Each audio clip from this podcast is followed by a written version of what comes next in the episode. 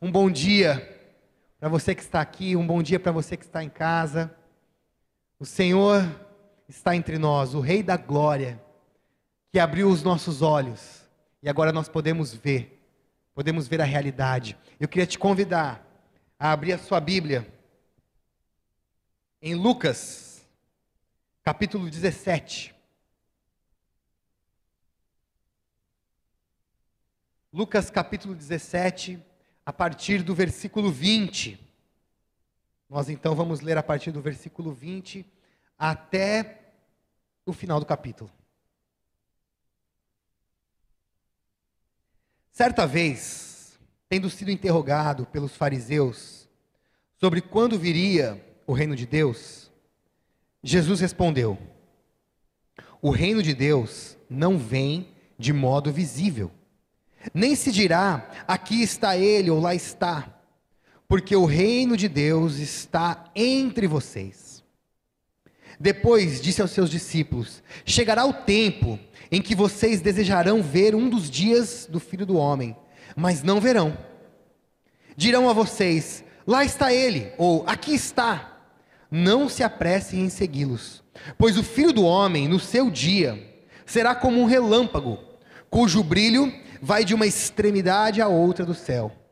Mas antes, é necessário que ele sofra muito e seja rejeitado por essa geração. Assim como foi nos dias de Noé, também será nos dias do filho do homem. O povo vivia comendo, bebendo, casando-se e sendo dado em casamento, até o dia em que Noé entrou na arca. Então veio o dilúvio e os destruiu a todos. Aconteceu a mesma coisa nos dias de Ló. O povo estava comendo e bebendo, comprando e vendendo, plantando e construindo, mas no dia em que Ló saiu de Sodoma, choveu fogo e enxofre do céu e os destruiu a todos. Acontecerá exatamente assim no dia em que o filho do homem for revelado. Naquele dia, quem estiver no telhado de sua casa não deve descer para apanhar os seus bens dentro de casa. Semelhantemente, quem estiver no campo não deve voltar atrás por coisa alguma. Lembrem-se da mulher de Ló. Quem tentar conservar a sua vida, a perderá.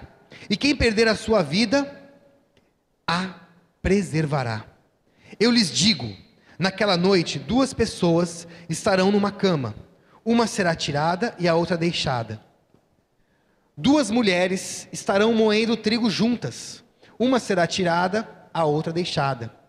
Duas pessoas estarão no campo, uma será tirada e a outra deixada. Onde, Senhor? perguntaram eles. Ele respondeu: Onde houver um cadáver, ali se ajuntarão os abutres. Um texto de Jesus, na verdade, uma resposta de Jesus aos fariseus, que estavam ali questionando Jesus a respeito do reino de Deus. Quando nós declaramos que Jesus é o Rei da Glória, quando nós declaramos que Jesus é o Senhor, e Ele de fato é, a nossa expectativa é que o Senhor, Rei da Glória, manifeste o seu poder e reine sobre tudo e sobre todos.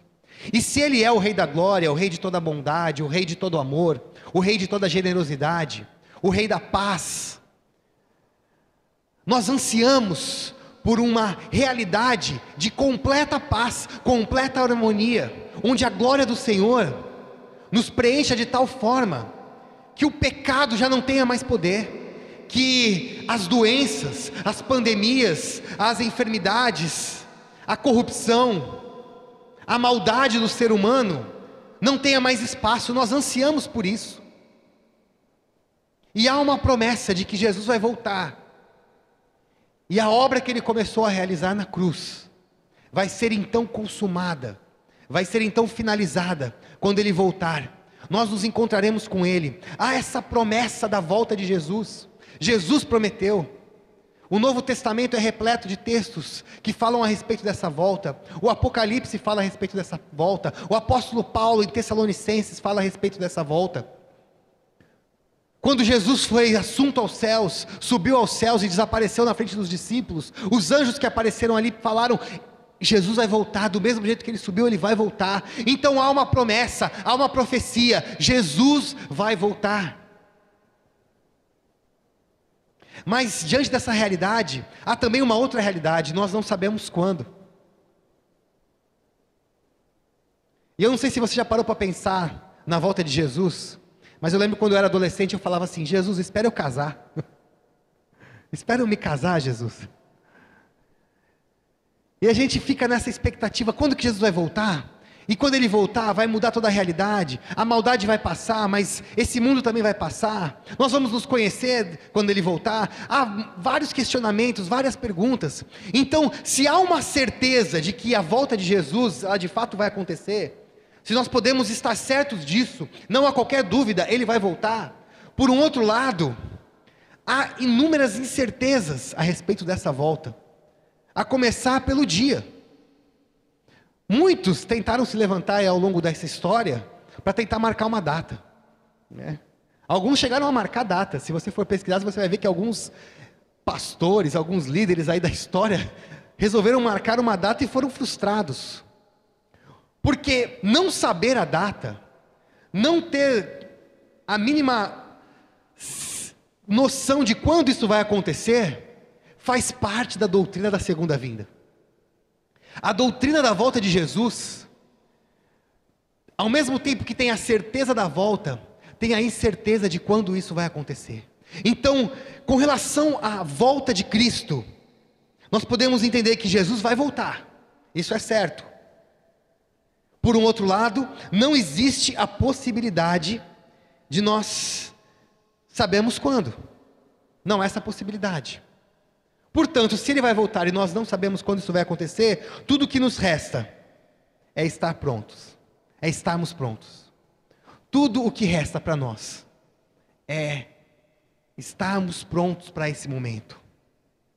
C.S. Lewis diz algo interessante, comparando a vida a uma peça de teatro, ele diz que nós não sabemos como a peça vai terminar, nós não sabemos nem a respeito dos personagens principais e secundários, nós não temos noção nenhuma do futuro, e também não temos muita noção, somos mal informados com relação ao passado, somos ignorantes com relação ao futuro e mal informados com relação ao passado. Nós só sabemos que um dia nós vamos nos encontrar com o autor e nós queremos saber desse autor o que ele achou do nosso desempenho nessa peça. Então, se nós não sabemos como será o final dessa peça, tudo que nos resta é atuar bem. Tudo que resta para nós é uma boa atuação.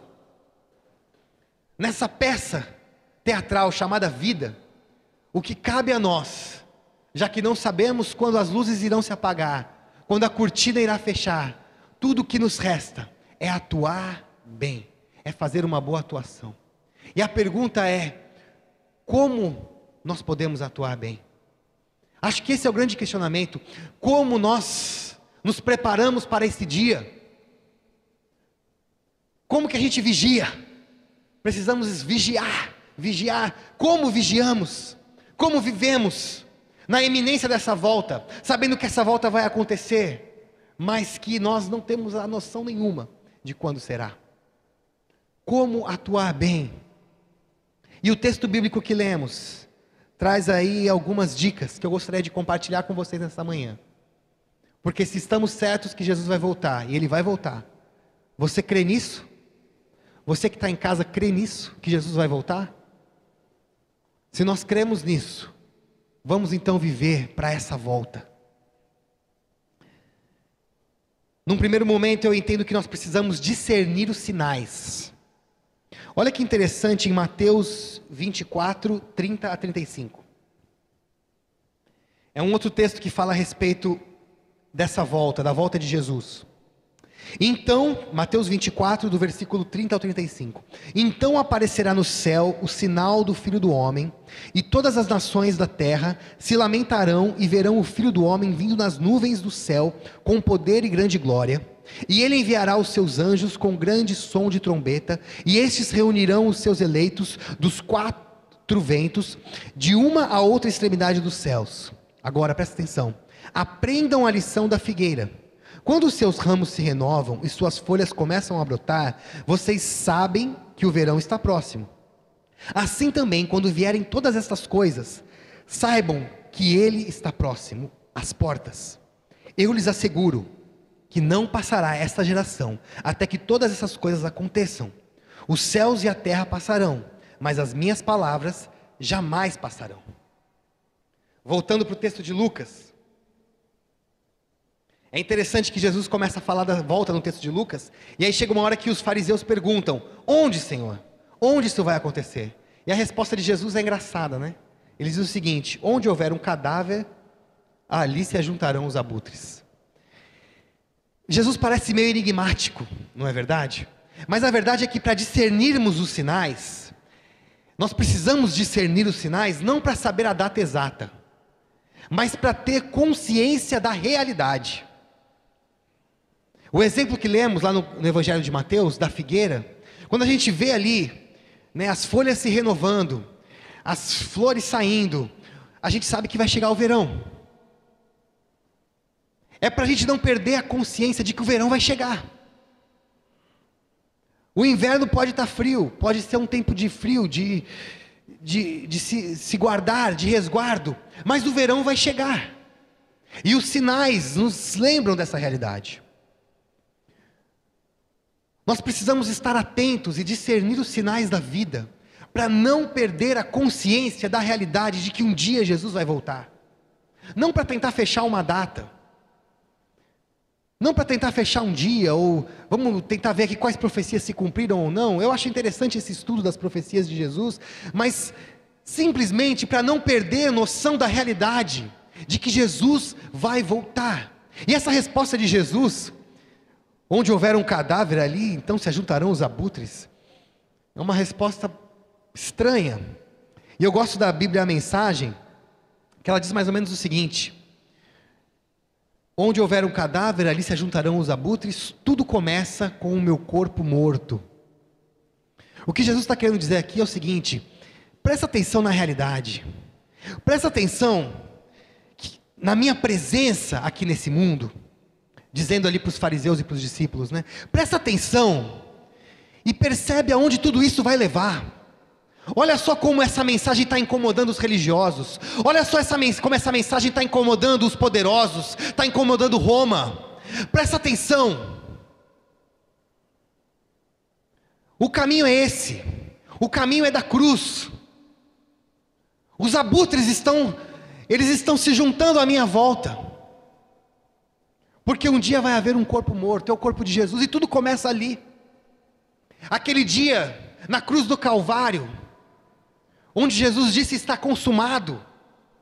Aquele dia é o dia histórico, onde toda a história converge. Toda a história antes de Cristo e depois de Cristo. Toda a história converge para aquele dia, porque é naquele dia onde tudo se inicia. É naquele dia onde tudo recomeça. Onde a criação, destruída por conta da corrupção, por conta do pecado, tem a possibilidade de recomeçar. É naquele dia que um novo tempo, uma nova época, uma nova era se inicia. Por isso, meu irmão, você que está aqui comigo nessa manhã e você que está comigo online acompanhando em casa, fique atento à realidade. Peça a Deus discernimento dos sinais. Deus está restaurando o mundo, Deus está restaurando a humanidade e Ele vai voltar para fechar a conta. Ele vai voltar para fechar a conta e nós estaremos com Ele para sempre, com o Rei da Glória, que reinará em paz, em amor, o Deus de toda bondade, o qual cantamos aqui. A bondade dele será estabelecida, por isso preste atenção, não perca a consciência disso, não deixe que a pandemia, que a, a corrupção, que os problemas da vida, que as dificuldades, os ventos, as tempestades, te impeçam de discernir os sinais. Haverá guerras e rumores de guerra, como sempre houve. Haverá terremotos, como sempre houve. Haverá ódio, como sempre houve. Irmãos se voltarão contra irmãos, pai contra filho, filho contra pais, como sempre houve. O pecado continua tentando destruir a humanidade, mas no corpo de Cristo, morto na cruz, há ali um recomeço. Por isso precisamos discernir os sinais. Ele está voltando. Em segundo lugar, nós atuamos bem nessa peça que é a vida, quando nós não nos conformamos com a vida. Romanos 12.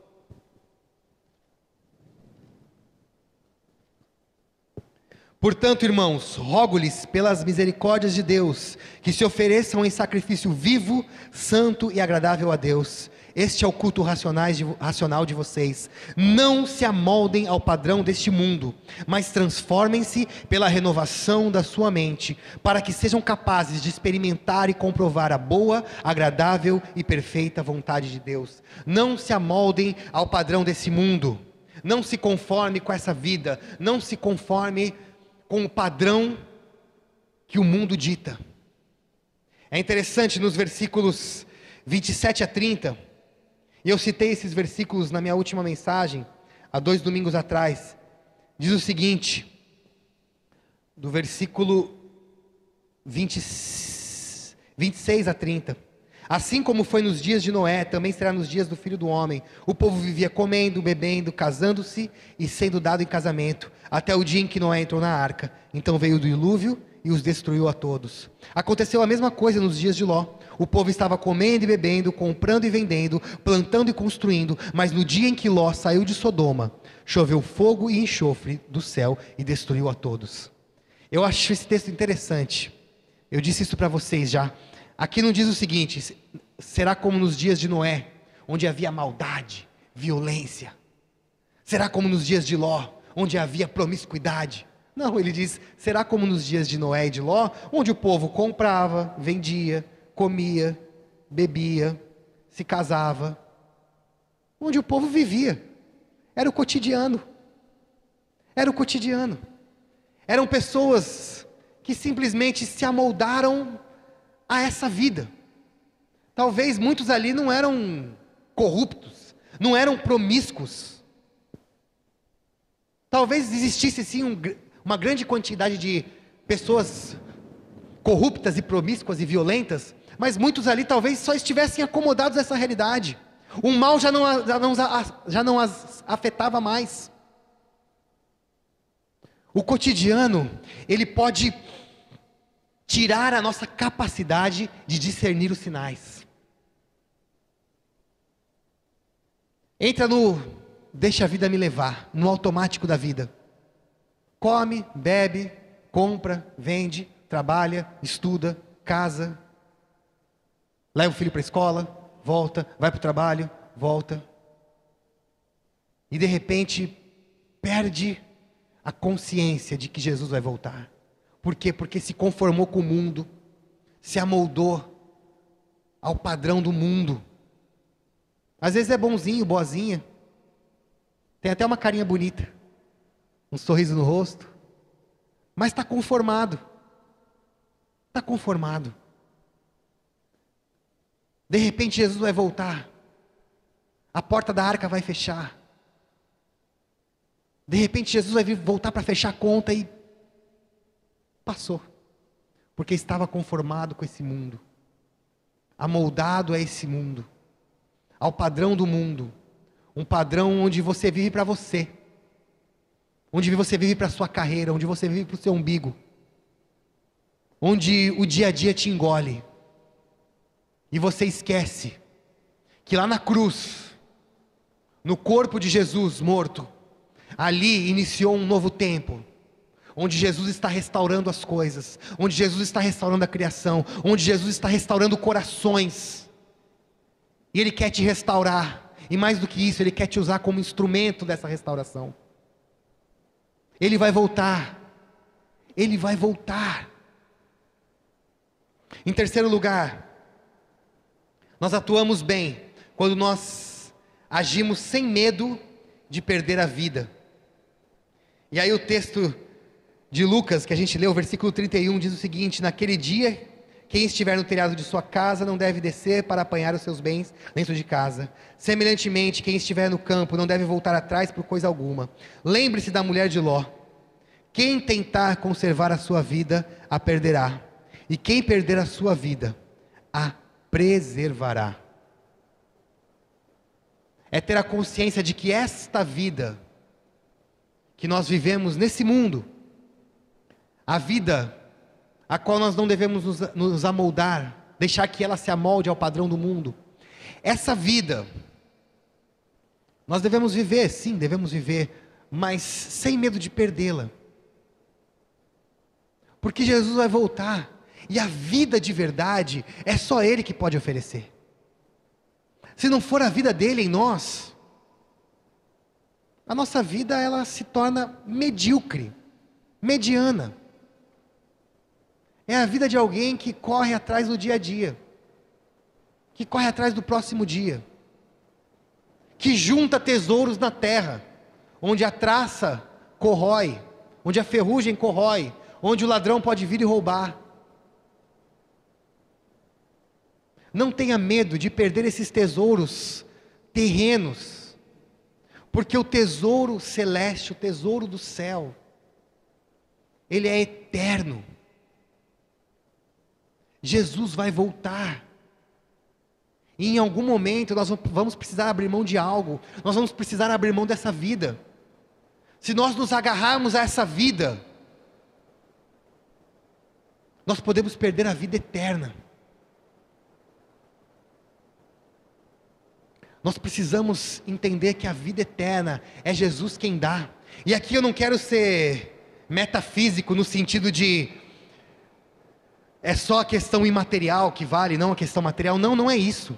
Mas é trazer a materialidade da vida, é trazer o cotidiano da vida, é trazer a realidade com relação aos nossos sentidos, aquilo que pegamos, aquilo que temos, o trabalho, a carreira, é trazer tudo isso para debaixo da experiência espiritual, é trazer tudo isso para debaixo da vida verdadeira e falar: Senhor, a minha vida é essa, mas eu quero viver a tua vida, o que o Senhor tem para mim e descobrir que em Cristo nós temos vida de verdade. Que em Cristo nós temos vida de verdade. E por fim, nós atuamos bem, nós vivemos bem, nós vivemos na expectativa da volta de Cristo, quando nós vivemos conscientes de que temos o mais rico tesouro. O apóstolo Paulo, escrevendo aos Coríntios, na segunda carta, no capítulo 4, versículo 7, diz o seguinte: Mas temos esse tesouro em vasos de barro, para mostrar que este poder que a tudo excede, provém de Deus e não de nós. É interessante que quando os fariseus perguntam: quando é que o teu reino vai vir? No texto que lemos de Lucas 17, versículo 20: quando é que vai vir o teu reino? Jesus fala: o reino não vem de forma visível, o reino está entre vocês. O reino está dentro de vocês. O reino está com vocês. O tesouro, o rico tesouro, que é o Senhor entre nós, já foi, já nos foi dado. O que Jesus estava dizendo para esses caras aqui, para esses fariseus, que eram especialistas na lei, que eram especialistas nas escrituras, era o seguinte: olha, tudo aquilo que vocês esperam, a chegada do Rei da Glória, um reino de paz, de amor, de justiça, tudo isso que vocês aguardam, tudo isso já existe dentro de vocês. O maior tesouro que um ser humano pode ter, o maior tesouro que esse mundo já conheceu, ele já existe dentro de vocês ele já nos foi dado. E Jesus subiu ao céu, mas ele não nos deixou órfãos. Ele disse: Eu vou enviar o meu espírito. E através do meu espírito, eu e o Pai, nós vamos vir até você e vamos fazer morada em você. Enquanto Jesus não volta, e o reino dele não é estabelecido em todo o mundo, a dinâmica, a lógica, a realidade do reino dele já é real. dentro de você, já é real no seu coração, já é real na sua casa. Por isso nós atuamos bem, quando nós compreendemos que o reino de Deus já está entre nós. A realidade que um dia será plena, quando Jesus aparecer no céu e todo olho então ver essa realidade, essa dinâmica já é real dentro de você e já pode ser real na sua casa e já pode ser real aqui entre nós. Por isso, meu irmão, e minha irmã, você que aqui me acompanha, você que me acompanha na internet, o Senhor está voltando, Ele vai voltar, e nós precisamos estar prontos, prontos para essa volta, discernindo os sinais, entendendo que é Ele quem pode nos dar vida de verdade, sem medo de perder a vida, não se conformando a esse mundo, e conscientes de que Ele já está entre nós. O Senhor Jesus está entre nós. Quando, Senhor, o seu reino será estabelecido? O meu reino já está entre vocês. É só aguardar a minha volta. É só aguardar essa volta maravilhosa. Vamos orar? Feche os teus olhos. Feche os teus olhos aí em casa. Senhor, nós estamos nessa manhã reunidos no teu nome, Senhor. Certos de que o Senhor vai voltar, Pai. Mas também carregamos conosco a incerteza de quando isso vai acontecer. Mas a verdade, Senhor, é que essa incerteza não nos afeta, porque nós queremos viver aqui e agora, prontos para a tua volta. Queremos estar prontos, queremos estar atentos queremos vigiar, queremos atuar bem nessa peça que é a vida, para que ao final possamos ser recebidos por Ti, ó Autor. Que o Senhor nos receba, que quando o Senhor voltar, possamos nos encontrar, como o apóstolo Paulo diz lá em Tessalonicenses, nos encontrando contigo no alto. Que dia glorioso será, Senhor porque esse dia simplesmente será a continuação de tudo aquilo que temos experimentado contigo. Nós te louvamos, Senhor, nós te agradecemos, e que o teu amor nos acompanhe, que a tua graça e misericórdia, Senhor, se renove sobre nós, e que a comunhão do teu Espírito Santo, Senhor, seja conosco, para que de fato a gente experimente essa vida que só o Senhor pode dar, prontos, esperando a tua volta, vivendo na iminência da tua volta. Nós te louvamos e te agradecemos. Em nome de Jesus. Amém.